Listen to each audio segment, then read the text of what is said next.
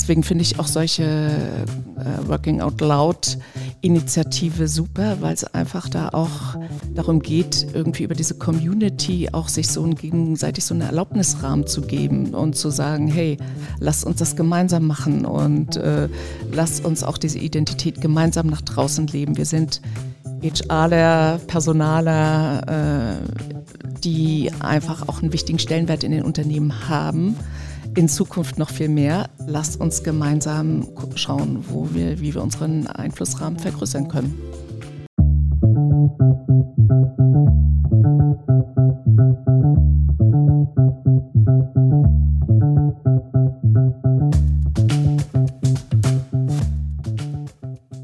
Herzlich willkommen zu Kluges aus der Mitte, dem Podcast von und mit Sabine und Alexander Kluge. Wir starten in dieses Jahr mit einer besonderen Ausgabe unseres Podcasts, denn es geht um Vernetzung, um neue Formen der Zusammenarbeit, um die Frage, wie Organisationen Menschen befähigen können, in Zeiten der Transformation für sich und für ihr Unternehmen bestmöglich zu handeln. Viele unserer Hörer wissen, dass wir uns in unseren Transformationsprojekten intensiv mit äh, dem Thema sozialem Lernen in Organisationen beschäftigen und eine der bekanntesten und etabliertesten Methoden in Unternehmen ist äh, Working Out Loud. Gemeinsam mit dem Bundesverband der Personalmanagerinnen ist daher die Idee gereift, diese Methode auch für Personaler erfahrbar zu machen. Und aus der Idee ist mittlerweile ein Projekt entstanden. Und so starten wir am 20.01. mittlerweile mit, ja, ich glaube, über 200 mittlerweile angemeldeten Teilnehmern zur gemeinsamen Lernreise mit dem Titel Wolf for HR. Zwei der Impulsgeberinnen auf dieser Reise dürfen wir heute bei uns im Podcast begrüßen. Wir sprechen heute mit äh, Silke Laudern und Katrin Krömer über die neuen Herausforderungen der Arbeitswelt, über neues Lernen, digitale Vernetzung, Zusammenarbeit, natürlich auch die persönlichen Erfahrungen, die, äh, die unsere beiden Gäste damit gemacht haben.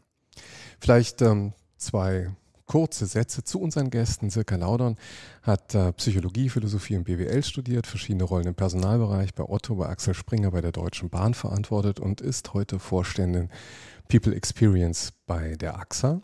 Und äh, Dr. Katrin Krömer, die wechselte nach zehn Jahren Beratungstätigkeit bei McKinsey dann zur Bundesagentur für Arbeit, wo sie die Bereiche Finanzen, Personal und Controlling verantwortete. Und seit 2015 findet man sie in leitenden Funktionen bei der Deutschen Bahn AG. Dort äh, mittlerweile verantwortlich für das Thema Personal- und Führungskräfteentwicklung des Konzerns. Also herzlich willkommen euch beiden. Schön, dass ihr da seid. Hallo und die Runde. Vielen Dank. ähm, Katrin, es gibt einen sehr schönen Aufhänger, den ich irgendwie äh, gerne auch jetzt mal ins Feld führe, um über dieses Thema neue Zusammenarbeit äh, zu sprechen. Das ist äh, euer Kompass für ein starkes Miteinander. Ähm, darüber hast du auch einiges veröffentlicht und geschrieben und der Kompass selbst ist uns schon begegnet, als äh, Sabine und ich mit eurem Team das Thema Working Out Loud bei der Deutschen Bahn AG vorbereitet haben, weil wir gemerkt haben, dass diese sehr fünf einfachen, klaren Prinzipien, die ja ganz viel von diesen alten Werten und den alten Dingen und dem alten Führungsverständnis ersetzen sollten, mit fünf klaren Prinzipien eigentlich sehr dem entsprachen, was wir bei den fünf Prinzipien von Working Out Loud gerne auch immer vermitteln.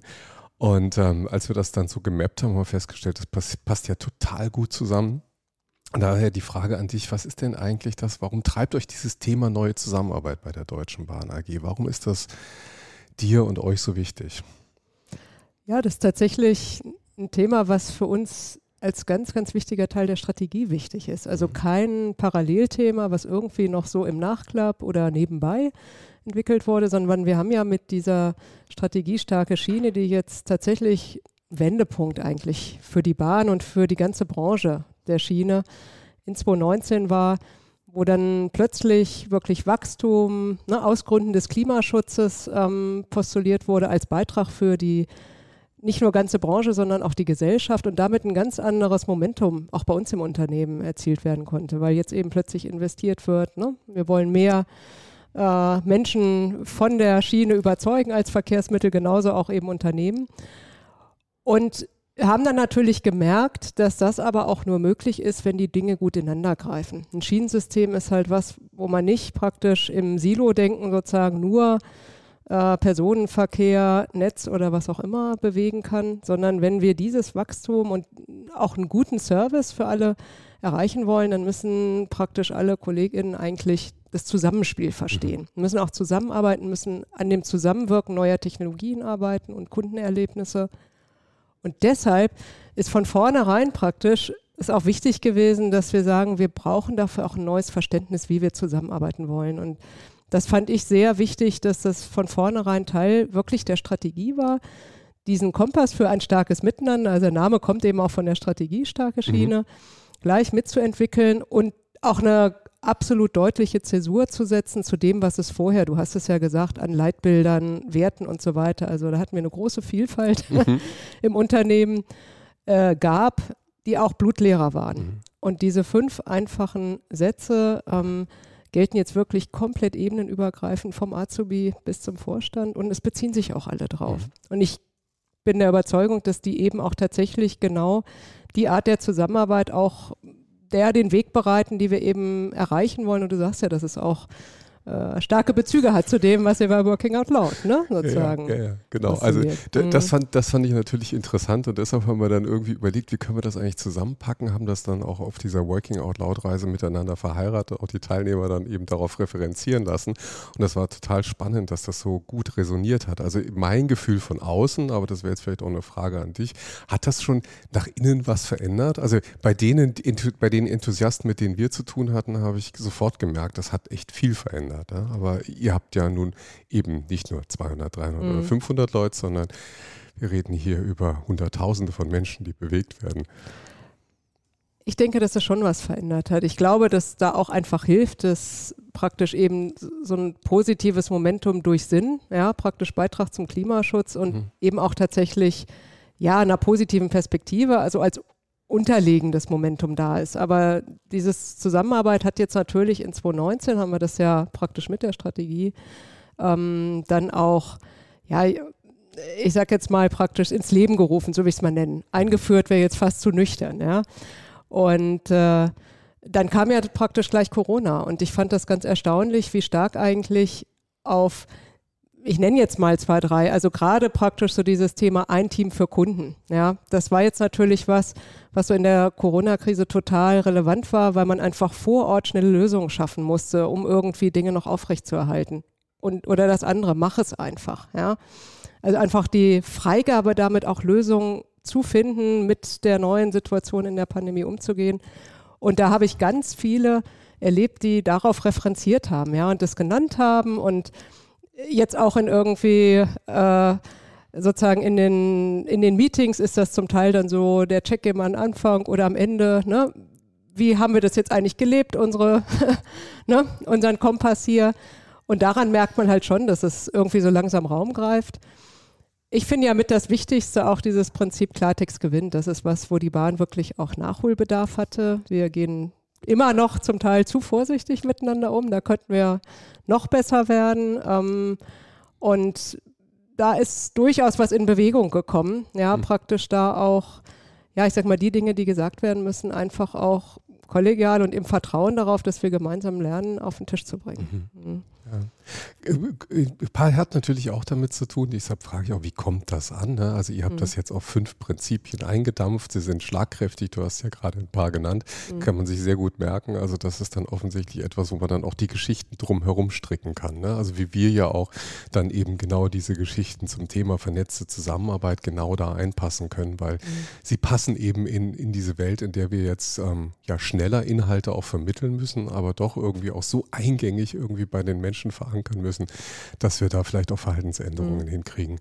Und ähm, ja, beim Thema Verhaltensänderungen, da wage ich jetzt mal den Schwenk rüber zu dir, Silka, denn ähm, bei dir habe ich gelesen, dass eine der großen Herausforderungen, das hast du mal in dem Interview gesagt hast, eigentlich ist, Menschen zu Veränderungen auch zu bewegen, auch gegen das starke Beharrungsvermögen, was bei uns allen ist. Da musste ich natürlich ein bisschen lachen, denn auch ich kenne das immer, wenn äh, es bei uns um Veränderungen geht, ähm, bin ich meistens so in unserer dynamischen Beziehung derjenige, der dann sagt, ah, lass uns jetzt erstmal ein bisschen abwarten. Ne?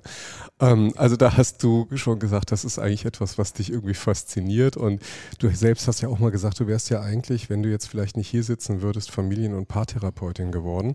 Ähm, also in deinem Leben auch öfter wo anscheinend mal abgebogen. Also erst von der Psychologie rüber zum Marketing bei Otto und dann rüber ins Personalwesen und dann von Axel Springer, Deutsche Bahn bis zur AXA im Personalbereich. Also aus heutiger Sicht würde man sagen, ähm, du hast ein bisschen vorweggenommen, was heute bei jungen Menschen wahrscheinlich schon selbstverständlich ist. Also, dass man nicht den glatten, geraden Karriereweg nimmt, sondern eben, dass ähm, man sich weiterentwickelt, permanent weiterentwickelt, Neues lernt, den vorgefertigten Karrierepfad nicht unbedingt beschreitet.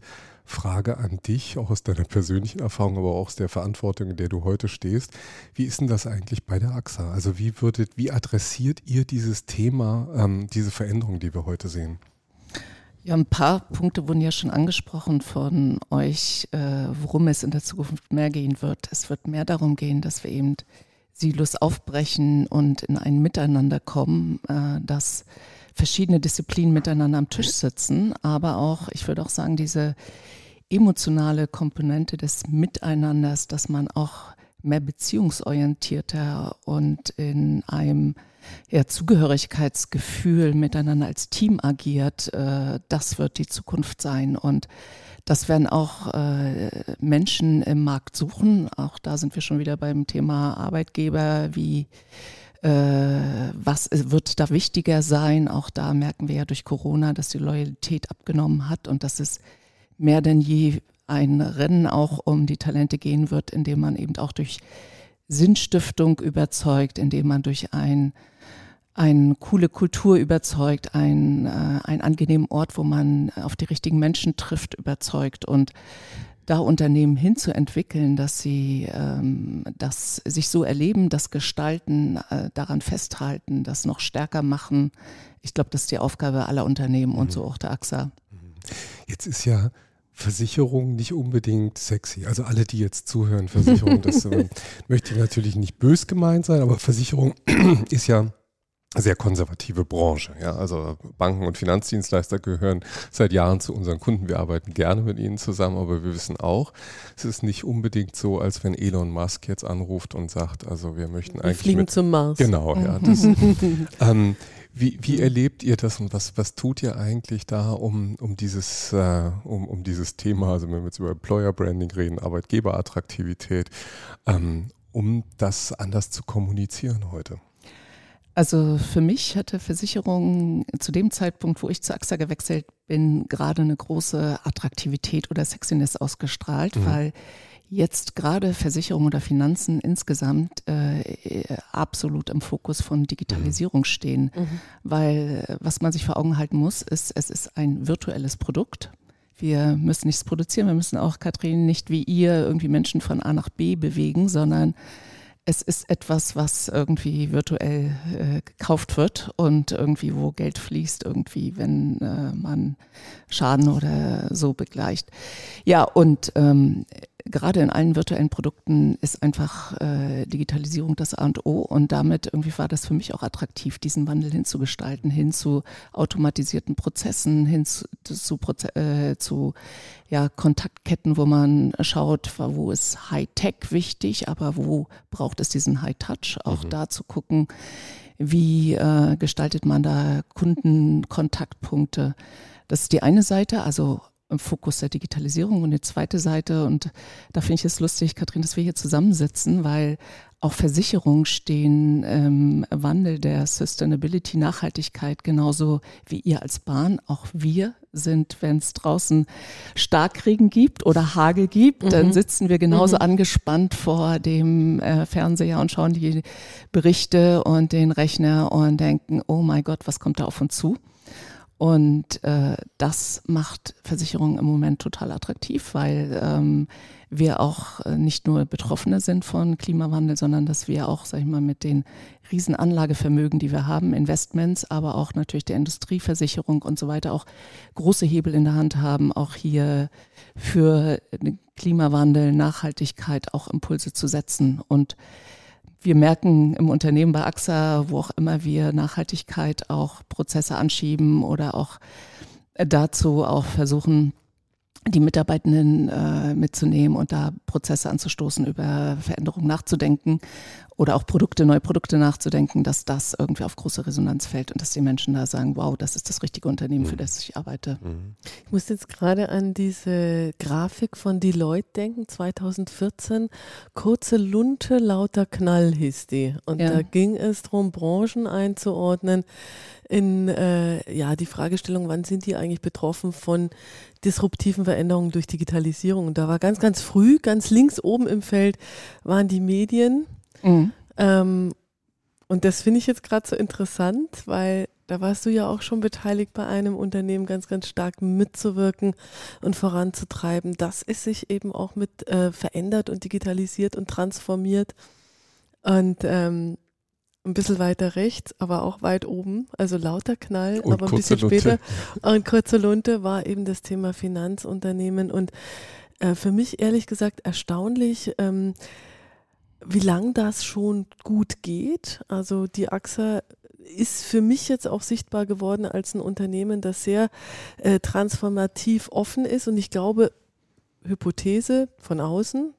Ähm, das hängt äh, ganz, ganz stark natürlich mit den Akteuren zusammen, die da letzten Endes im Fahrersitz sitzen. Also da steht und fällt auch mit den Leuten, die da tatsächlich auch die Fähigkeit haben und die Möglichkeit haben zu gestalten. Und das sind in der alten Arbeitswelt eben immer eher noch die Leute, die eben das Gestaltungsmonopol haben als aus mhm. Positionsmacht. Ne?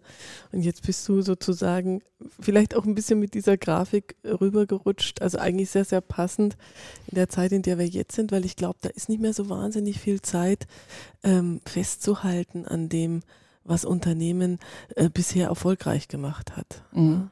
Ich glaube, das ist ja die Aufgabe auch von euch oder euer mhm. Thema Menschen im Unternehmen auch in Verbindung miteinander zu bringen und da Silos aufzubrechen. Und ich glaube, da geht es in jedem Unternehmen darum, auch darum, eben auch die IT stark an die Fachbereiche ranzubringen und da an kollaborative Prozesse zu bringen. Und ich glaube, das ist eine Erfahrung, die ja jeder von uns macht, dass man einfach in einem starken Mitarbeiter besser ist, schneller ist, schlagkräftiger ist. Genau, damit sind wir nochmal bei dem Thema Silo, finde ich gerade ganz spannend, weil wir ja hier jetzt speziell in dieser Runde auch nochmal so ein bisschen auf das Thema HR schauen wollen. Ich weiß gar nicht, wie wir HR äh, diese Abkürzung äh, in der heutigen Zeit aus, aussprechen, ne? weil wir, also äh, Human Resources ist, glaube ich, mittlerweile komplett ähm, verbrämt und wir sagen dann, heißt Human es Relations. Human mhm. Relations mhm. bei People and People Culture. Experience People Experience. Bei euch, mhm. bei euch heißt es noch Personal. Naja, gut, das ist äh, immerhin nicht so ganz betriebswirtschaftlich äh, mhm. geflavored wie der,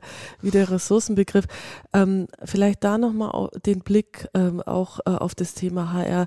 Katrin, du bist ähm, beim Bundesverband für Personalmanager im Präsidium ähm, engagiert, mhm. auch weil, und äh, vielleicht teilst du das mit uns gleich nochmal, ähm, den Menschen in Personal, und da zähle ich mich auch dazu, ich habe viele Jahre Learning Development gemacht, äh, wird immer gerne nachgesagt, dass sie sehr, sehr gerne auch in ihrem Silo sitzen, dass sie relativ wenig den Blick auch nach draußen nehmen, es sei denn, sie kommen wie jemand wie du, Circa, aus, einem, aus einer ganz anderen Domain, dann ist dieser, na, dann kommst du sowieso mit einem anderen Blick oder aber du, die ein sehr, sehr breit gefächertes Ressort ja auch schon verantwortet hat, wenn man dann irgendwie Finance und andere Themen auch noch mitmacht.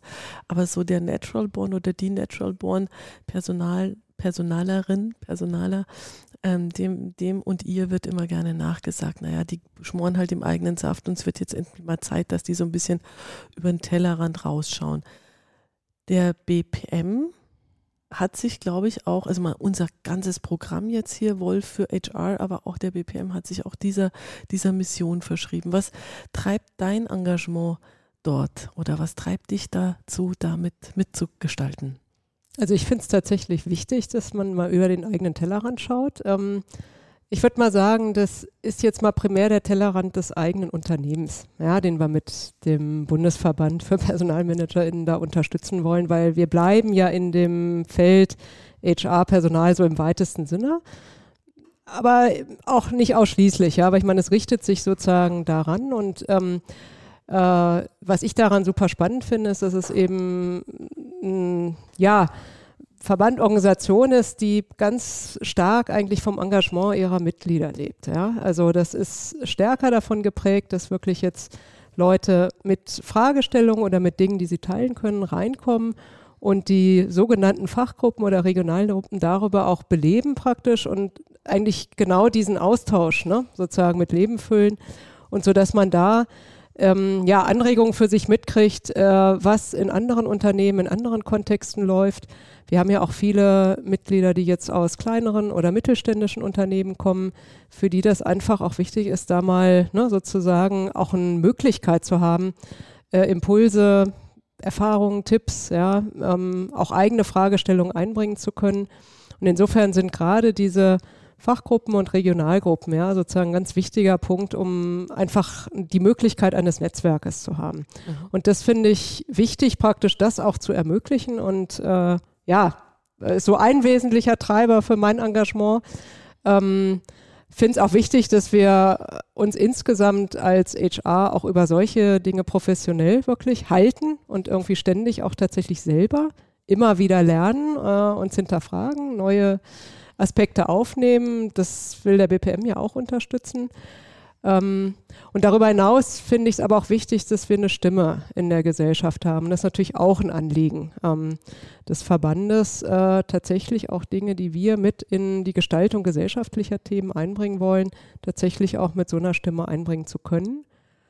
Und ich denke, dass es doch eine Reihe von, ich sage jetzt mal, Personalthemen gibt, die gesellschaftliche Ausstrahlungskraft absolut, haben, absolut. Äh, sodass es auch wichtig ist, ja, dass es so eine Stimme tatsächlich auch gibt. Ja. Absolut. Ne? Ich, de ich denke gerade an das Thema Tarife, ich denke an das Thema äh, Diversität, mhm. äh, bis hin zu Rassismus, Fragestellungen und so weiter und so fort, Arbeitsbedingungen, klar.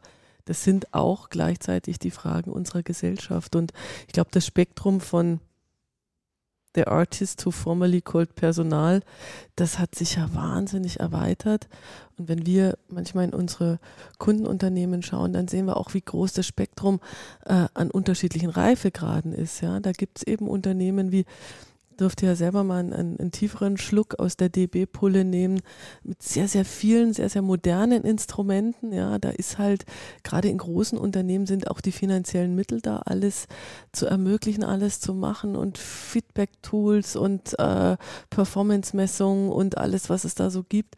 Und dann gibt es natürlich auch die kleinen und mittelständischen Unternehmen, ähm, die auch gucken müssen, was in ihrer Größe Sinn macht, ja, mhm. und für die wahrscheinlich dann aber auch diese Dialoge ganz, ganz wichtig sind, um ja. so ein bisschen zu gucken. Ähm, das ist auch das Anliegen unserer Wolf für HR-Initiative, äh, die wir hier ja auch nochmal äh, ein kleines Stück äh, beschreiben und beschreiten wollen, weil ihr beide ja auch uns begleitet. Wir haben ein zwölfwöchiges Programm, eine Stunde die Woche, wo die KollegInnen äh, die teilnehmen, sich äh, untereinander treffen im Peer Learning. Aber äh, wir haben vier Touchpoints, weil wir diese Lernprogramme, diese sozialen Lernprogramme sehr gerne begleiten durch äh, einzelne An Ankerpunkte. Es hat sich einfach bewährt, dass wenn man sag mal, die Leute zwölf Wochen alleine lässt, dass das irgendwie äh, meistens zu großen Tiefs in der Motivation führt. Also wir kommen sozusagen viermal vorbei, treffen uns alle zusammen, damit schaffen wir auch wieder eine Verbindung zwischen den Lernzirkeln und äh, zu jedem dieser ähm, Touchpoints, wie wir sie nennen, haben wir auch Gäste da. Circa, du bist im im März da. Das einfach nur mal als Spoiler. Und da wollen wir nämlich genau das Thema nochmal Personal Branding, auch so ein wichtiges, auch HR-Thema inzwischen, Employer Branding. Warum ist es eigentlich wichtig, auch sichtbar zu werden als Unternehmen, aber auch als Person sichtbar zu werden, Stellung zu beziehen. Du bist auch jemand, der sehr sichtbar ist mit persönlichen Haltungen und ähm, da wollen wir noch ein bisschen tiefer reinschauen, äh, uns das anschauen. Und da kommt im Übrigen auch der Rainer Straub vom Personalmagazin, mhm wo wir auch ein bisschen in Dialog gehen wollen, äh, aus der Perspektive nochmal zu schauen, was äh, ist eigentlich aus deren Sicht äh, relevant für das Thema Vernetzung. Schön. Ja, genau. Und Katrin, euch, äh, und jetzt sage ich mal euch, heißt eure Woll-Akteurinnen mhm. im Wesentlichen die ähm, Annalena Schmidt und die ähm, Janina Schönitz, mhm. die haben wir äh, gemeinsam mit dir zum Abschluss dabei im, am 10. Mai. Und auch nochmal ganz schön, da geht es auch um Feedback, da geht es auch um so ein bisschen den Rückblick, da geht es auch um gemeinsam feiern, was wir im Unternehmen auch viel zu wenig tun. Nämlich, Mensch, jetzt haben wir das geschafft, wir klopfen uns auch mal selber auf die Schultern. Wir hasten ja immer so durch von einem äh, Peak zum nächsten und da auch mal die Wichtigkeit, ähm, auch ein Thema unserer neuen Arbeitswelt, äh, wird immer sehr, sehr, sehr viel stärker noch fokussiert, dass wir auch ab und zu mal uns gegenseitig positives Feedback geben, uns bestärken, uns auch mit, mit Milde betrachten, aber auch ähm, ja, vielleicht Fehler, Misserfolge mal vernünftig auswerten. Fehlerkultur heißt ja immer Lernkultur. Also das werden die Themen dann zum Abschluss sein, worüber wir uns schon sehr freuen. Nun hast du ja gerade ähm, circa schon quasi den Ball rübergeworfen. Und natürlich würde mich das dann auch interessieren, also auch mit, mit Vorgriff schon auf das, was wir vielleicht im dritten Touchpoint machen, aber ähm, du bist aus meiner Sicht schon sichtbar. Ja? Also ich ähm, sehe dich in den sozialen Medien, also vor allem in LinkedIn als präsent. Ähm, das Thema Personal Branding steht auf der Agenda gerade auf der Ebene bei vielen Vorständen, was ich so auch mitbekomme. Man sieht das auch immer mehr. Es wirkt nicht immer authentisch, bei dir wirkt es das schon. Ähm, die Frage ist, was, sind deine persönlich, also was ist deine persönliche Motivation eigentlich hinter diesem Thema?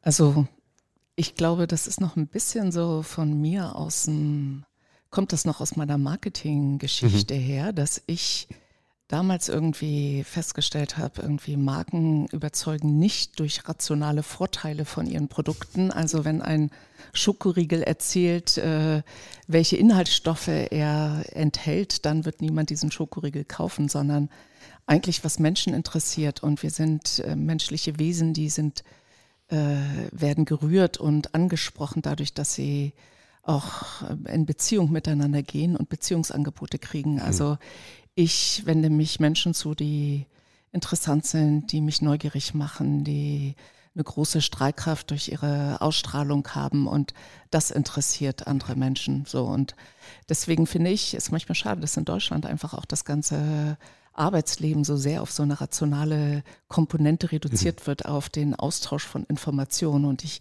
finde, wir bringen uns da um viele Facetten, die eigentlich auch noch im Arbeitskontext irgendwie eine größere Rolle spielen könnten, nämlich dass wir Spaß miteinander haben, dass wir äh, berührt werden von Themen, dass wir manchmal auch äh, ja vielleicht Sachen noch nicht so können und sie lernen und dann Erfolge haben. Also all diese äh, Sachen, die gute Filme erzählen können, blenden wir manchmal aus und das macht es auch ein bisschen langweilig und äh, da finde ich, das finde ich sehr schade und da möchte ich gerne mit beitragen, genauso wie ihr auch, dass das irgendwie stärker auch im Arbeitsleben einfach wie auch ähm, deswegen gern zur Arbeit kommen, weil es ein sozialer Ort ist. Mhm.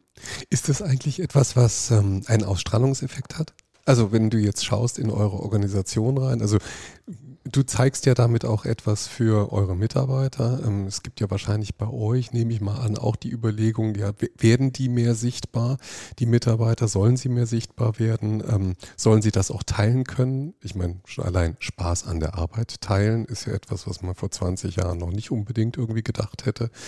Ähm, also ist da tatsächlich auch schon eine Wirkung zu spüren nach innen? Also ich glaube, äh, natürlich gibt es da eine gewisse äh, Wirkung, die man hat, wenn man vielleicht äh, Sachen vorlebt und mhm. andere sagen, ach mhm. stimmt, wow, wenn die das machen kann, dann äh, kann ich das auch. Das ist äh, nicht nur mit emotionalen LinkedIn-Posts so, es mhm. ist auch äh, kann man auch sagen, was man anzieht, was man im Unternehmen hat, welche mhm. Trends man da in modischen Dimensionen setzt. All das hat natürlich eine Wirkung, wenn äh, jemand das vielleicht macht, mhm. der irgendwie äh, eine größere Reichweite hat mhm. oder so. Aber letztendlich geht es doch darum, dass man sich auch die Erlaubnis gibt dazu. Ja. So, und ich glaube, äh, da sind, du hattest es ja vorhin gesagt, äh, Versicherungen, wurden sehr, äh, werden sehr rational wahrgenommen mhm. oder so, weil das, äh, ich glaube, da steckt viel in dieser Branche noch drin von, ja, das macht man nicht, man hält sich äh, zurück, man äh, spricht da nicht so laut drüber. Und ich war in anderen Unternehmen, ihr habt es ja auch vorhin gesagt, irgendwie Medien, Axel Springer, da war das ganze Thema, wie äh, spreche ich darüber, was ich gut mache, ganz anders. Das war, da ist ein Wissen im Unternehmen, wie man um Menschen herum Geschichten erzählt und äh, das wird auch ausgespielt. Mhm. Also Lobbyarbeit oder auch einfach sehr stark über emotionale Beziehungen einfach auch Dinge erreichen. Mhm ist da, hat einen viel größeren Stellenwert als in einem Versicherungsunternehmen. Und manchmal braucht man bloß die Erlaubnis dafür. Und deswegen finde ich auch solche äh, Working Out Loud Initiative super, weil es einfach da auch darum geht, irgendwie über diese Community auch sich so ein gegenseitig so einen Erlaubnisrahmen zu geben und mhm. zu sagen, hey, lass uns das gemeinsam machen mhm. und äh, lass uns auch diese Identität gemeinsam nach mhm. draußen leben. Wir sind HRler, Personaler, äh, die einfach auch einen wichtigen Stellenwert in den Unternehmen mhm. haben. In Zukunft noch viel mehr. Lasst uns gemeinsam schauen, wo wir, wie wir unseren Einflussrahmen vergrößern können. Das ist ein ganz wichtiges Thema. Wir haben dieses Thema treibt uns momentan auch um diese Frage, also was du gerade gesagt hast, sich Erlaubnis geben, also auch den Mitarbeitern Erlaubnis geben, als Führungskraft etwas vorleben, sodass vielleicht da auch Freiräume entstehen für das mhm. Handeln. Also es ist ja ein Thema, was uns ja auch bewegt mit dem, äh, mit unserem Thema äh, der Bewegung aus der Mitte der Organisation heraus. Und da passt natürlich, ähm, also das, was du gesagt hast, ganz hervorragend, auch ein, auch was du vorhin gesagt hast, liebe Katrin, zum Thema ähm, eures Kompasses, ne, der, dieses, dieser Grundsatz, wie heißt er? Mach es einfach. Ne? Also mhm, da auch genau. zu sagen, ja, frag erstmal, ähm, nee, mach erstmal und frag hinterher um Vergebung. Ne? Das ist ja eigentlich auch ein ganz alter Spruch, den man gerne immer sagt, aber der eigentlich nicht gelebt werden kann, wenn du in einem sehr rigiden, autoritären System unterwegs bist, wo du gelernt hast, wenn du dich außerhalb deiner Box bewegst, kriegst du etwas auf die Finger. Und das rauszukriegen aus Menschen ist nicht so leicht. Ne? Das ist eigentlich wirklich auch ein Lernprozess, in dem wir immer wieder eben das Vorleben haben, aber in dem wir auch das Vermitteln von Möglichkeiten haben, sagen, ja, probier es doch einfach mal aus. Ja? Geh genau. einfach mal einen Schritt das weiter. Kann man auch anders betonen, mhm. also mach es einfach. Ne? Also mhm. das ist ja eine so, ja. Betonung. Ne? Ja, klar. Genau. Und ich glaube, beides steckt auch drin. Ähm, vielleicht nochmal zurück zu dem, was du gerade gesagt hast. Da kam mir viel dabei halt auch ein, ähm, das Thema Personalwesen, jetzt sage ich ganz bewusst mhm. den guten deutschen alten Begriff, war ja auch immer eins, was ähm, aus Sicht vom Unternehmen sehr intransparent war. Da passierten ja hinter verschlossene Türen auch immer ganz, ganz aufregende Geschichten von Beförderung, von äh, Gehaltsverhandlungen, auch von Kündigungen. Also auch das ganze Thema Restrukturierung äh, ist ja heute in vielen Unternehmen noch so tuschel, tuschel, tuschel. Da kursiert eine Liste, da gibt es Punkte, da gibt es Verhandlungen mit dem Betriebsrat. Das heißt also, so ich komme ja auch so aus der alten Industrie und für mich war die Personalabteilung also immer eine sehr, sehr stark auch intransparente, also auch, auf Diskretion ausgerichtete äh, Organisation. Und das gilt ja auch für das Thema Finanzen und Versicherungen. Und jetzt bricht das alles auf, weil plötzlich eben auch ganz, ganz andere Aktivitäten auch dazukommen. Und ich muss mich gerade nochmal dran erinnern, ich habe ja angefangen als Werkstudentin in der Fertigung in der Personalabteilung, die dann über der Fertigung war. Und man hatte so einen Tresen und äh, die Arbeiterinnen, äh, es waren vorwiegend Arbeiterinnen, muss ich jetzt einmal auch sagen, die kamen dann halt an diesen Tresen und hatten alle so ihren, ihren persönlichen Kummer von Krankheit über teilweise sehr, sehr schlimme Sachen. Da ähm, ganz viele Kolleginnen aus Ex-Jugoslawien gehabt. Da war damals äh, 92, kann man sich vorstellen, ganz, ganz viele Schicksalsschläge. Und die Frauen hatten eigentlich keine Ansprechpartner, auch im Unternehmen, ein Meister schon gar nicht, ähm, als dann in der Personalabteilung an diesen Tresen zu kommen und dann auch mal ein offenes Ohr zu kriegen. Also diese Dialoge haben wir irgendwann komplett ausge, ausgeschaltet. Ich habe in meinen letzten Jahren bei Siemens, und das liegt jetzt nicht an Siemens, aber ich kann da offen drüber sprechen, überhaupt nicht mehr gewusst, wer mein Personalreferent ist. Also das war irgendwann nur noch ein anonymes Callcenter und irgendwann war es der Bot, Karlchen, hieß der bei Siemens, ne?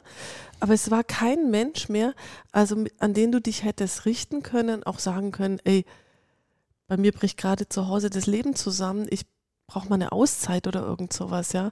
Und ich finde es gerade ganz spannend, dass wir auch über diese Fragestellung der Employee Experience, ne? Mhm. Also welche Touchpoints habe ich denn eigentlich? Du hast eben vorhin gesagt, eben Human Touch oder überhaupt dieses Thema äh, auch wieder Be Berührungsfläche zu haben, ähm, eigentlich auch Erlebnisse schaffen müssen, damit Leute sagen, ich fühle mich da echt auch verbunden äh, mhm. äh, mit dem Unternehmen, ja. Wird, mhm. äh, das, ist nämlich die Downside von der Digitalisierung, dass wir ähm, eigentlich glauben, dass wir das alles versachlichen und verprozessualisieren können und äh, die menschlichen Touchpoints da eigentlich mal aus, aushebeln.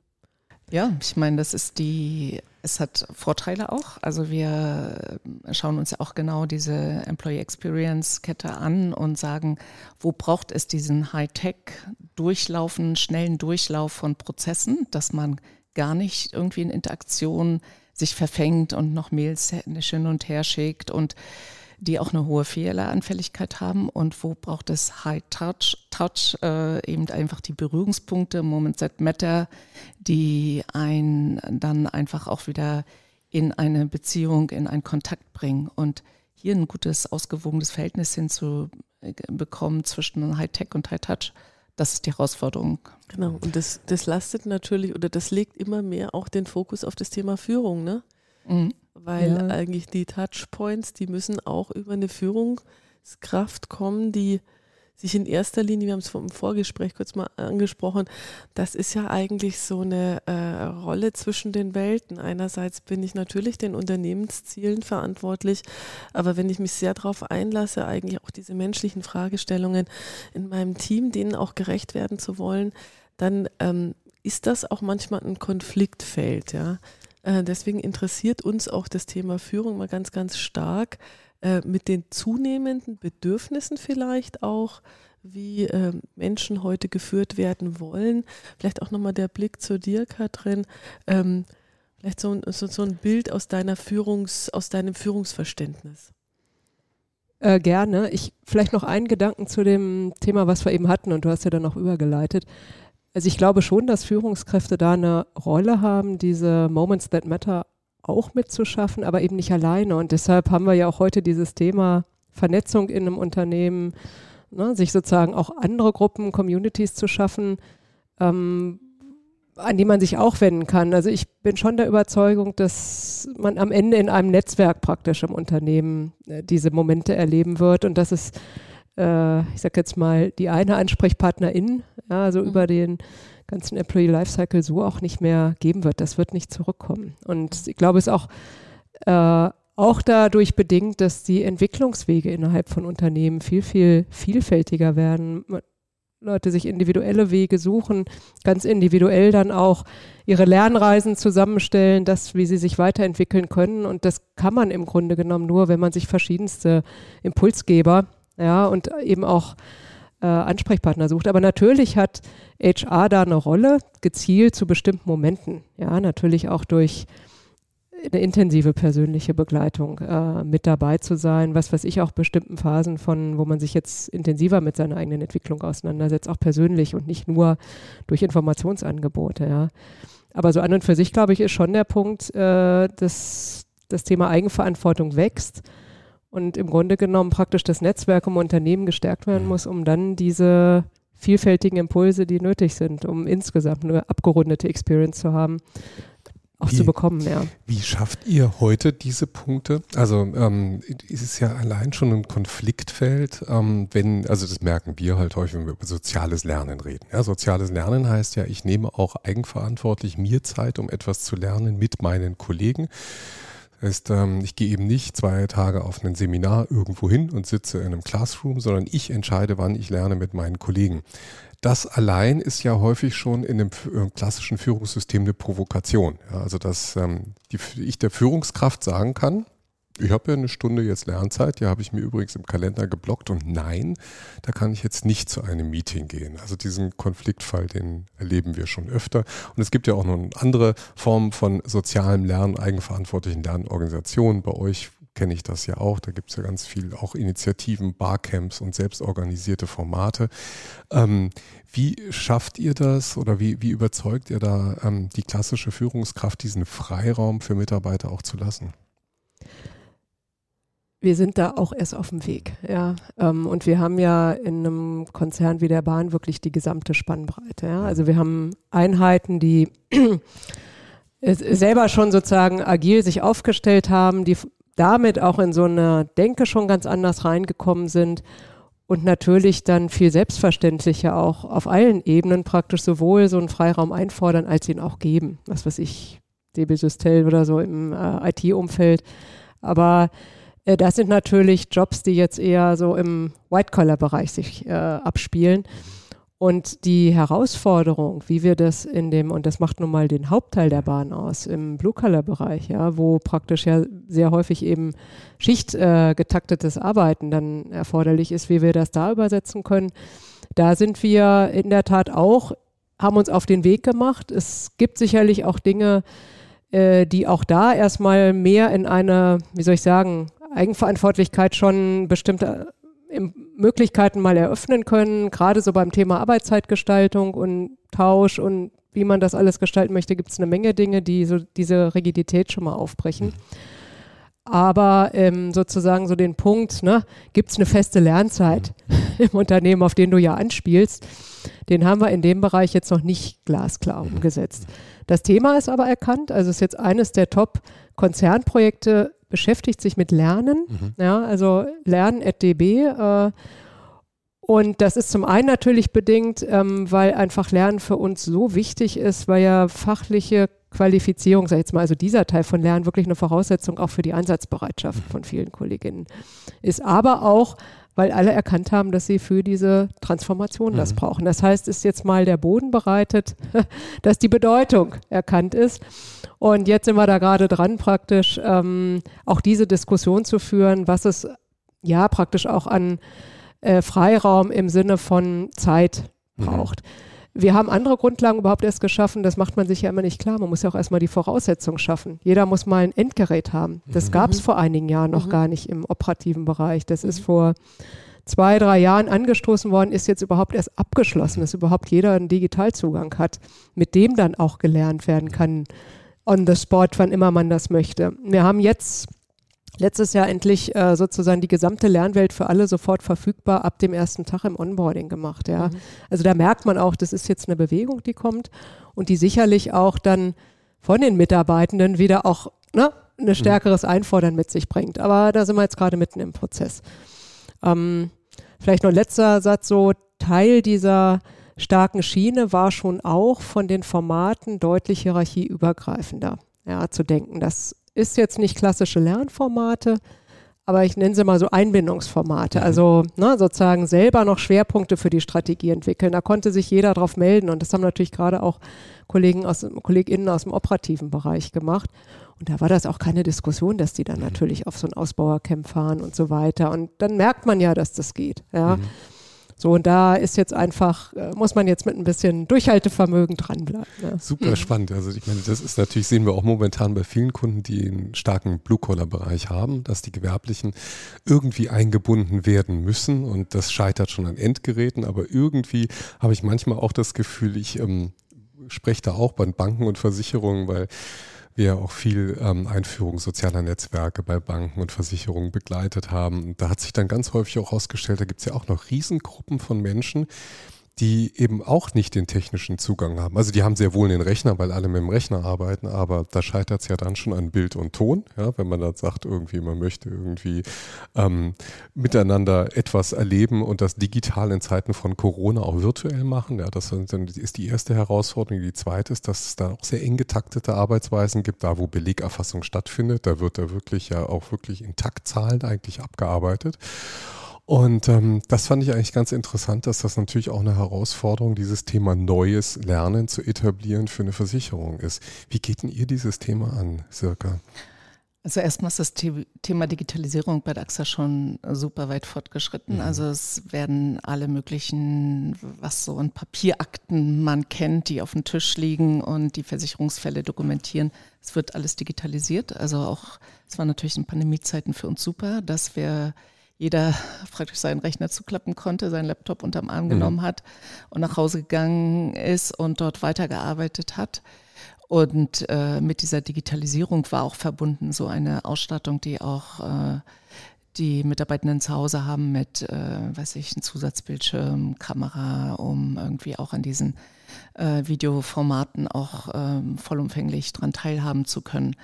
Ja, und ähm, ich glaube auch in puncto Lernen und diesen Formaten sind wir da ganz gut aufgestellt. Also wir haben viele Sachen, die wir in den eher konzeptionellen Bereichen unter agilen Methoden, agile Transformation auch mhm. etabliert haben, im operativen Geschäft so als Lean-Formaten mit Lean-Methoden auch ähm, etabliert, also von ähm, solchen Sachen, dass wir über Formate haben, wo wir sehr stark auch über äh, Kennzahlen führen, eine Transparenz herstellen, über verschiedene Eckpunkte, Eckdaten, äh, aber auch ähm, eine Umgangsweise, die auf Augenhöhe ist, partnerschaftlich ist und so weiter. Also all das, was agil ist, ist dort eher lean und ähm, da schließt, äh, da ist auch das mit eingeschlossen, dass wir sehr stark auf Empowerment und Selbstwirksamkeit setzen und äh, da, äh, das sind so auch, ähm, ich glaube, da wissen alle Mitarbeitenden das äh, oder erleben sie ja auch, dass ihnen da Freiräume gegeben werden, sich äh, Informationen zu ziehen, ähm, digitale Lernformate zu machen, an anderen Lernformaten dran teilzuhaben. Mhm. Also auch gerade jetzt in den Pandemiezeiten haben wir auch ein wahnsinnig großes äh, Angebot einfach auch äh, zur Verfügung gestellt und via Pull-Prinzip konnte jeder sich das ziehen, egal wo er im Unternehmen sitzt. Mhm. Das ist eigentlich ja für viele Organisationen schon ein ganz, ganz großes Learning, das Pull-Prinzip. Ne? Mhm. Also holen oder bringen von Informationen. Und äh, ich glaube, das haben Mitarbeitende ganz, ganz schnell lernen müssen, dass man sich die Information, also bei der Fülle an Informationen, die auch da ist, dass man sich die auch punktuell holen muss äh, mhm. äh, und äh, nicht berieselt wird, aber auch ähm, gucken muss, wo das Volumen ähm, dann letzten Endes erreicht ist des, des Erträglichen. Erlebt ihr auch ähm, Formen von digitaler Erschöpfung im Umfeld, wo ihr so sagt, da, das erkennen wir als Thema, was wir auch anpacken müssen, weil das ist ja ein bisschen janusköpfig. Ne? Also Wohl und Weh liegen da ja ganz, ganz nah beieinander. Mhm. Ich glaube, das Problem ist, dass äh, wir jetzt in diesen Zeiten, wo viel digital läuft, einfach jedes Thema auch digital abhandeln müssen. Also alles das, was man im Vorbeigehen irgendwo geschafft hat, jemand zuzurufen, wo gerade die Bürotür oder wo man gerade jemand an der Kaffeemaschine getroffen hat, ist da jetzt etwas, wo man einen Termin einstellt. Und ich mhm. glaube, das macht es äh, so äh, das erzeugt bei uns allen das Gefühl, wow, man ist total kaputt, weil man durch Termin und Termin gehetzt ist, äh, gehetzt ist und teilweise waren es ja kleine 10-Minuten-Termine. Aber äh, da äh, glaube ich einfach, dass sich das verändern wird, wenn man wieder mehr zusammen ist. Und man muss einfach natürlich schauen, wie man mit diesen, diesen Zeitkontingenten, die man jetzt in Termine packt, gut umgeht, mhm. dass man auch da ähm, aufpasst, dass da man verantwortungsvoll mit der Zeit des Gegenübers umgeht und auch dementsprechend vielleicht die Termine kürzt, Pausen einpasst und so weiter. Mhm. Also ich glaube, da gibt es so eine gewisse Lernerfahrung jetzt schon, wie du sagst, ne, mal Pausen einplanen. Das so ein paar Do's, die haben sich jetzt viele, glaube ich, angeeignet nach einem Jahr, ne, dass man einfach irgendwie ein paar Minuten zwischen den Terminen hat und so weiter. Äh, aber ich höre schon immer noch, ähm, dass die Leute wirklich Schwierigkeiten haben praktisch, ähm, weil der Tag noch voller ist. Ja? Also weil einfach diese ähm, An- und Abreisezeiten und so weiter jetzt doch vollgepackt werden mit Terminen und dem Herr zu werden, das ist eine Herausforderung. Wir haben auch festgestellt, dass gerade so diese Angebote, die wir auch hatten, so, ne, jetzt wie, wie führt man denn ein Team virtuell oder wie macht man Collaboration am besten oder was sind so Tipps für virtuelle Workshop-Gestaltung? Das wurde sehr stark angenommen, aber auch gerade diese Themen wie Achtsamkeit, mhm. ähm, worauf muss ich irgendwie auch achten oder was sind Anregungen, damit der Tag insgesamt noch halbwegs balanciert ist, ja. Mhm. Äh, und dass die gerade auch von KollegInnen nachgefragt wurden, die vielleicht vorher jahrelang gar nicht in den, mhm. irgendein Angebot in Anspruch mhm. genommen haben. Also die jetzt plötzlich erkannt haben, oh, ich brauche jetzt doch irgendeine Hilfe, irgendeine Anregung. Mhm. Es war ganz interessant in den letzten äh, ein, zwei Jahren, dass praktisch unsere beiden sozusagen Learning-Anbieter da wieder Menschen im Unternehmen erreicht haben, die vorher jahrelang eigentlich gar nicht erreicht wurden und dass eine Offenheit da war, sich da auch äh, Rat zu holen. Ähm, aber ein bisschen eine Erschöpfung habe ich jetzt noch mal vor Weihnachten festgestellt, mhm. äh, weil irgendwie alle schöne Termine geplant hatten, mal einmal in Präsenz irgendwo draußen, wie auch immer. Mhm. Und als die dann abgesagt werden mussten, hat man gemerkt, die Leute wollten jetzt mhm. keine virtuellen ja. Feiern. Damals mhm. war irgendwie so eine, mhm. waren alle dann irgendwie einfach nicht mehr so richtig äh, in der Stimmung. Und da zeigt sich halt, dass es am Ende eine Mischung sein muss, ja. Mhm. Und dass dieses ausschließlich Virtuelle einfach sich irgendwann erschöpft, ja. Mhm. Mhm. Was ich auch festgestellt habe, äh, was noch viel zu wenig diskutiert ist, welchen Einfluss auch die Energie eines Raumes hat. So, also was uns auch erschöpft, ist unsere Aufmerksamkeit auf dem Bildschirm in der Videokonferenz beim anderen zu halten. Und da spielt die Energie eines Raums eine mhm. große Rolle. Ich habe das auch gemerkt in Phasen, wo man wieder stärker in Präsenz zusammen war. Da fühlt sich das ganz normal an. Da muss man mhm. nicht irgendwie was ausblenden und mhm. so weiter. Und in Räumen, in denen ich irgendwie sehr fokussiert arbeiten kann, weil da wenig Ablenkung ist, habe ich auch nicht diese Anstrengungsarbeit zu leisten, diese Energiearbeit zu ja. leisten, in einer Konferenz zu bleiben. Und äh, ich glaube, das haben sich Unternehmen, äh, sage ich auch selbstkritisch, auch vielleicht die AXA noch nicht genau angeschaut, in welcher Umgebung arbeiten denn die Leute zu Hause, wie fokussiert kann ich sein. Und es wird ja auch teilweise sehr diskutiert, dieses ganze Workation-Ansatz, mhm. an schönen mhm. Orten zu arbeiten. Ich glaube, auch da unterschätzen wir, äh, was es mit einem macht, wenn man in einem netten Ort arbeitet, wo alles ruft geh lieber raus. Ja, ja. die Umgebung, mhm. als äh, jetzt hier dich konzentriert auf dein Gegenüber einzustellen und auszurichten. Ja, ich, ich, glaube, das ist für die, für die Menschen auch wahnsinnig schwer dann einzusortieren. Ne? Manche sind das ja gewohnt. Also wir haben die Diskussion ja häufig auch in unserer sehr digitalen Gemeinde, mit der wir die Themen diskutieren, die alle sagen, wo ist das Problem? Das mache ich doch seit mhm. Jahren. Ja, ich mache mhm. die Buchhaltung aus Portugal und äh, kann dann auch am Nachmittag surfen gehen und das ist mir eigentlich wurscht, wo ich bin. Und äh, dann gibt es eben ganz andere, die eben natürlich genau die Herausforderungen haben, das im Homeoffice anders zu organisieren, die dieses Thema, was wir gar nicht Homeoffice nennen wollen, sondern eher so verteilen verteiltes Arbeiten, Distributed Work, sehr eher so mir Stichworte für die Zukunft. Denn das Homeoffice ist ja genau das, was oft echt die Herausforderung ist für viele. Ja, also die wir gesehen haben von den familiären Lockdown, Schulthemen, die da mit dazu kamen. Ähm, eine Umgebung, die ja eigentlich reduziert ist auf deinen Bildschirm, auf dem alle Ablenkungen gleich auch noch stattfinden. Also da haben wir eine mhm. ganze Menge, glaube ich, gelernt in der, in, in der Pandemie. Und da haben wir vor allem auch eins gelernt, das hast du vorhin auch angesprochen, dass wir auf der einen Seite die Herausforderung haben, dass die Menschen persönlich sich die Zeit nehmen und, und sich auch da konzentrieren können und aber auch nicht zu viel reinpacken in ihren Tag. Und auf der anderen Seite Herausforderung der Organisation, dass man Begegnungen, zufällige Begegnungen nicht mehr organisieren kann, weil die finden halt nicht mehr statt. Es ist ja alles nur noch geplant und getaktet irgendwie in meinem Kalender. Und diese zufälligen Begegnungen, die wir sonst schaffen können bei einer Kaffeeküche oder im Gang oder wo man mal schwatzt und auf neue Ideen kommt, die finden nicht statt. Und ich glaube, das ist für einige Organisationen eine ganz große Herausforderung in Bezug auf die Innovationsfähigkeit.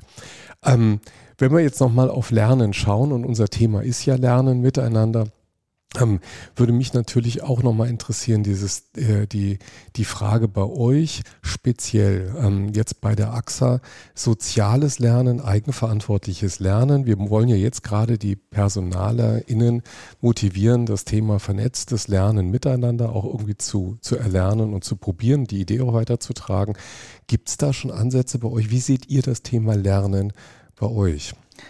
Also wir haben sehr viele Multiplikatorenansätze, so haben wir es bislang genannt. Ich glaube, das ist die Vorform von diesem sozialen Lernen, dass wir sagen, wir, wer möchte im Unternehmen hat eine Reihe von Möglichkeiten, verschiedene Rollen auszuführen. Also sei es irgendwie Culture-Rollen, also wir haben Culture-Teams in allen Ressorts, die als Zusatzaufgabe zu ihrem jetzigen Job haben, kulturelle Transformation in dem Bereich zu begleiten oder Kulturthemen aufzugreifen und die da was draus zu machen. Wir haben äh, die Office Champions, die äh, Microsoft Office begleiten. Wir haben äh, Menschen, die zusätzlich zu ihrem jetzigen Job in so einer Art Moderatorenrolle äh, aktiv sind. Also wir haben, äh, setzen da sehr stark auf so, ja, auf äh, verschiedene Hüte, die man aufsetzen kann und merken, dass wir damit einfach auch eine viel größere Durchschlagkraft haben, weil zum einen machen es die Leute freiwillig, sie leben ihre Leidenschaft und sie haben natürlich eine stärkere Glaubwürdigkeit auch bei ihren Peers und ähm, auch, ich komme nochmal wieder zurück auf die Pandemie, auch da war es glaubwürdiger, dass wir diese ganze Kommunikation im Unternehmen, ähm, wie gehst du damit um, äh, was sind deine Herausforderungen, dass wir das auch über Mitarbeitende gemacht haben, also da eher mhm. nur eine Plattform geschaffen haben, ein Format geschaffen haben, dass Mitarbeitende mit Mitarbeitenden einfach auch ähm, diese Themen austauschen. Und das hat zu einer starken Verbundenheit, Identität geführt, aber natürlich auch klassisch Inhalte vermittelt, Wissen vermittelt, ähm, Tools vermittelt, wie andere da stärker ähm, äh, sich irgendwie auch aufstellen und besser aufstellen. Also Netzwerke und Multiplikatorenkonzepte sind irgendwie schon an der Tagesordnung bei DAXA. Aber das, Super Stichwort. Das, mhm. das ist natürlich auch äh, ein, ein, tolles Bild für alle anderen, die das sehen, weil äh, wenn wir einen Arbeitsvertrag unterschreiben, dann unterschreiben wir ja für irgendein Aufgabenfeld und ich bin halt Babyboomer, ne? Also ich habe in den 90er Jahren meinen Siemens-Vertrag unterschrieben. Es war klar, das war, das ist der Job, den ich hier zu machen habe. Und in meiner Vorstellungswelt gab es das ehrlich gesagt gar nicht, dass ich jenseits von dem, wofür ich hier bezahlt werde, jetzt eigentlich auch eine Verantwortung übernehmen kann, die mir irgendwie Spaß macht vielleicht noch oder die mich vielleicht auch irgendwie anders sichtbar macht. Und ich finde, ähm, das äh, lernen Organisationen auch gerade. Äh, der Riz Kollel hat das so schön in, äh, in unserem Podcast gesagt vor ein paar Wochen. Ähm, ich habe halt einfach auch die Aufgabe, dieses Unternehmen besser mhm. zu machen, innerhalb von dem Aufgabenbereich, für das ich bezahlt werde und unterschrieben habe, aber auch jenseits dieser Pfade und vielleicht auch mal ohne Auftrag, womit wir dann wieder bei den Graswurzelakteuren sind. Aber die Multiplikatoren von euch gefördert. Also wenn die sozusagen, wie wir immer sagen, Licht von oben kriegen schon automatisch, mhm. dann heißt das eben auch, ihr seid alle eingeladen, hier mitzugestalten. Mhm. Also es gibt hier kein Gestaltungsmonopol von Leuten mit Positionsmacht, sondern wir wollen wirklich auch eure Ideen. Mhm. Das finde ich natürlich auch ein ganz, ganz tolles und wichtiges Bild und ermutigendes Bild für alle anderen. Vielleicht noch das, ein Gedanken dazu. Ich glaube, äh, dass das zum einen nur so beim Thema Lernen natürlich funktioniert, aber auch darüber hinaus und das Unternehmen deutlich machen, dass sie eigentlich Communities fördern mhm. innerhalb von Unternehmen. Das halte ich noch für einen wichtigen Aspekt in der Geschichte. Da ist natürlich zum einen irgendwie dieses Ermutigen mit dabei, aber auch ein bisschen investieren, so mhm. nach meiner Erfahrung. Denn also da setzen wir momentan relativ stark drauf bei der Bahn. Ähm, teilweise ergibt sich das aus Lernformaten heraus. Also wir haben ja dieses Purpose-Format, wir machen Sinn, daraus entsteht eine Community, aber die muss natürlich auch ein bisschen mit Energie versorgt werden, mal Impulse kriegen. Das, äh, da kommt einiges aus der, ich sag jetzt mal, Teilnehmerschaft, ja. Aber wenn äh, sozusagen da nicht so ein bisschen immer mal wieder Energie reingegeben wird, läuft sich sowas nach einer gewissen so. Zeit tot. Und da muss ein Unternehmen irgendwie auch darüber zeigen, Mensch, da, da, stecken wir auch irgendwie ein bisschen eine Ressource dahinter, dass, dass sowas praktisch immer mal wieder, ja, dass das Rad ein bisschen weiter gedreht wird. Ähm, aber auch andere. Also wir haben äh, jetzt praktisch so die im Rahmen dieses Lernprojekts einfach mal einen Raum geschaffen, dass alle, die sich so als Lernbegleiter empfinden, in der Community zusammenfinden. Ja. So, das zieht dann schon mhm. und das ist ja total Teil, unternehmensteilübergreifend, hierarchieübergreifend. Ich glaube, da steckt schon auch eine Menge Musik drin solche Foren und Möglichkeiten auch zu schaffen. Mhm. Ja. ja. Was ich da wichtig finde, ist, dass es nicht nur so in, als formales äh, Tool etabliert wird oder als eine Organisationsform im Sinne von Netzwerken oder irgendwelche Gruppen, sondern dass es als Grundhaltung des Unternehmens auch in jeder Pore mhm. erlebbar wird. Also gutes Beispiel immer, wenn irgendwie äh, irgendwelche Formate sind irgendwie und man dann in so einen Frageteil kommt und dann niemand eine Frage hat. Das finde ich immer ganz furchtbar und ganz peinlich. Und da finde ich, da unterscheiden sich auch Unternehmen, die das wirklich als Haltung etabliert haben, dass man auch da in Interaktion geht und dann an so eine Town Hall irgendwie eine mindestens genauso lebendige Frageeinheit hinterher noch hat, mhm. wie vorher der formale Teil, wo irgendwie wenige gesendet haben. Und das finde ich wichtig, dass Unternehmen dieses, äh, diese Haltung etablieren mhm. müssen. Wir möchten Interaktion, wir möchten mhm. eine neugierige, fragende Haltung unserer Mitarbeitenden, wir möchten Engagement, wir möchten Empowerment, wir möchten Selbstwirksamkeit und das erlebt man dann auch überall in jeden äh, jeden Berührungspunkt mit dem Unternehmen. Und das ist übrigens ein ganz, ganz starker Seismograph, ehrlich gesagt, für die Kommunikationskultur und damit Total. letztendlich auch für die Performancekultur. Mhm. Wir erleben das ganz interessant. Wir haben im letzten Jahr sehr viele dieser Working Out Loud Programme in Unternehmen gemacht und äh, wir machen immer thematisch die gleichen Touchpoints. Ne? Die bauen wir mhm. dann individuell auf. Und es ist so faszinierend, dass du manchmal Unternehmen hast, wo wir laden natürlich ganz stark dazu ein, Erfahrungen zu teilen, hast Unternehmen, wo also ständig die Hände hochgehen, mhm. wo wir eigentlich gar nichts machen müssen, weil die total Lust haben, die Leute zu erzählen, was sie erlebt haben und auch den anderen sozusagen vermitteln wollen, äh, wie die vielleicht auch davon lernen können. Und dann haben wir tatsächlich Touchpoints, die sind ganz schnell zu Ende, weil eben komischerweise und also gar nichts kommt. Und das beides ist uns lieb, ja, das will ich mhm. jetzt gar nicht werten. Nur für uns ist, wir gucken uns danach immer an und sagen, Mama, machen wir am gleichen Touchpoint, vor, äh, Tag, Touchpoint Vormittag, Touchpoint Nachmittag. Kann das jetzt eigentlich sein? Hier war unheimlich viel Dialog und hier ist jetzt gar nichts gekommen. Da merkt man schon eben auch, wie du sagst, äh, wie wurden da vielleicht auch die Weichen gestellt? Wie sind die ungeschriebenen Gesetze mhm. in der Organisation? Also dürfen die eigentlich äh, aufsprechen oder ist es eigentlich sozial gar nicht erwünscht? Und das wissen die Leute schon, auch muss man gar nicht sagen. Aber dann äh, ist man auch froh, wenn sowas schnell wieder vorbei ist, weil es wird sie vielleicht auch so, fühlt sich vielleicht so an, als ob es eh gar nicht ehrlich ist mhm. oder ehrlich gemeint ist. Ja. Ich würde gerne mal zum Abschluss nochmal. Ja. wir, wir können natürlich gerne noch weiter schwatzen, aber ich vielleicht sollten wir im Sinne der Hörer auch zum Ende kommen, so langsam, wo ich das total spannend finde, zwei Dinge nochmal aufgreifen, nämlich das, was ihr beide zum Schluss nochmal betont habt, Netzwerk, Community, ne? Netzwerk und Community und dieses Thema, wie baue ich Communities, wie motiviere ich Menschen zum Dialog, wie schaffe ich angstfreie Atmosphären, damit überhaupt mhm. ein Dialog entstehen kann.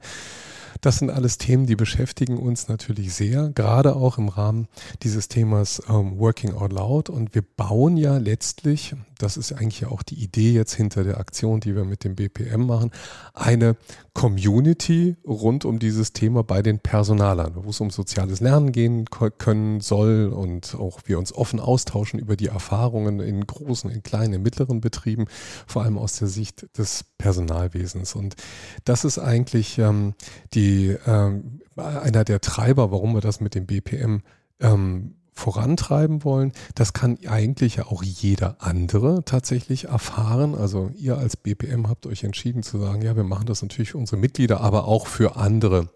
Personalmanager. Insofern ist das offen eigentlich für alle gestaltet und das finde ich eigentlich ganz prima. Daher auch nochmal der Appell natürlich, ähm, wer Lust hat, sich dann noch anzumelden, der kann das noch tun unter wolf4hr.de, also wolf4hr.de. Packt man natürlich aber auch mal in die Show Notes, kann man sich heute noch anmelden, auch als Nicht-BPM-Mitglied. Und wenn man dann BPM-Mitglied werden will, dann kann man das natürlich gerne noch tun, nicht so wahr, Katrin? Das. das würde uns doch auch freuen. ja, ähm, ich, äh, ich freue mich eigentlich total auf den Start. Wann geht's los? Am 20.01. um 8.30 Uhr, wenn man sich über Eventbrite angemeldet hat. Mhm. Und wenn man jetzt noch nicht ganz sicher ist, kann man am 11.01. nochmal bei einer Info-Session dabei sein. Da erzählen wir nochmal sozusagen im Dieter Thomas Heck-Stil, worum es geht, was äh, zu erwarten ist. Natürlich nur das Beste. Und äh, genau. Neben Katrin und Sirka treffen wir aber auch noch viele andere Ganz viele Gäste. andere. Wir treffen den Jan Weilbacher, der ein Buch über vernetzte HR geschrieben hat. Wir treffen äh, den äh, Kawa Janusi, der ja auch als äh, sein Personal Branding Role Model durchaus sichtbar ist im Netzwerk ja. und noch viele andere spannende HR-Kollegen, genau. KollegInnen. Prima. Dann heißt es jetzt für uns Danke erstmal. Danke an euch für das schöne Gespräch. Danke, dass ihr, ähm, ihr als BPM uns auch mit ins Boot geholt habt und wir diese Aktion machen können. Danke, Sirka, dass du ähm, auch Gast sein wirst und deine Erfahrung teilen wirst und äh, dass ihr eure Erfahrung heute hier an unserem Tisch hier geteilt habt. Schön, dass ihr da wart. Danke euch. Vielen Dank an euch. Ne? Ja, und ähm, wir verabschieden uns jetzt natürlich wieder mit dem Hinweis, Podcast gerne teilen, Podcast gerne liken, Podcast gerne bewerten. Ähm, und äh, natürlich freuen wir uns, wenn möglichst viele der Zuhörer aus dem Personalwesen dann auch bei Wolf HR dabei sind und alle anderen, die hören wir dann wieder, wenn es wieder heißt. Kluges aus der Mitte. Macht's gut. Bis dann. Tschüss. Tschüss.